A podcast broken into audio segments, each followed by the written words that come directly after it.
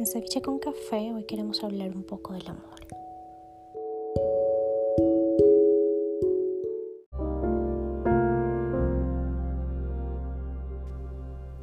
¿Recuerdan el libro del autor colombiano Gabriel García Márquez? El amor en los tiempos del cólera. Una novela dedicada al amor verdadero. Ahora, cada uno de nosotros puede escribir una novela con un título muy parecido. El amor en los tiempos del COVID. Pero, para empezar, ¿qué consideran ustedes que es el amor? ¿Cómo lo definen? ¿Tiene ese sentimiento y ese significado occidental de romanticismo, de morirte de amor, de un sentimiento tan fuerte que puedes cruzar en mares y montañas o, o ese concepto ya está un poco cursi para nuestros días. Bueno, a mí en lo personal una definición que me encanta del amor nos la da un maestro tibetano, Tinley Norgu, que nos dice que el amor es dar energía. Así de sencillo independientemente del concepto que se tenga occidental o no, de las creencias o de las circunstancias en las que estemos cada uno de nosotros, al amar damos energía.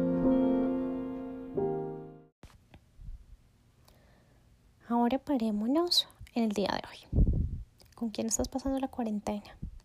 Y si nos basamos en que el amor es dar energía, te estás amando, te estás dando esa energía que tú necesitas.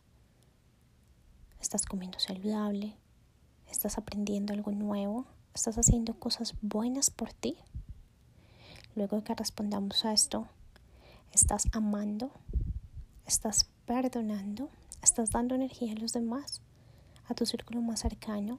Este es el momento que tenemos, ya que estamos todos juntos en el mismo lugar muy seguramente estabas de visita donde tus padres y te cogieron todas las restricciones allí y no pudiste salir. Y esos padres los veías hace mucho tiempo, tenías muchas cosas pendientes con ellos y ellos contigo. Este es el momento. Este es el momento de dar energía, de sanar y de amar. Ahora más que nunca tengamos esas vibraciones con el universo de amor, perdón. Y si estás solo, si estás sola, si te tocó pasar esta cuarentena en tu apartamento, en otro país, lejos de tu ciudad, recibe y siente toda la energía divina que te mandan todos tus seres queridos. La naturaleza, disfruta cada amanecer, disfruta cada taza de café, cada canto de los pájaros y en esos pequeños detalles siente cómo te llenas de energía y que es energía de amor. Y así como tú la estás sintiendo, manda energía. No importa si estás solo, si estás acompañado.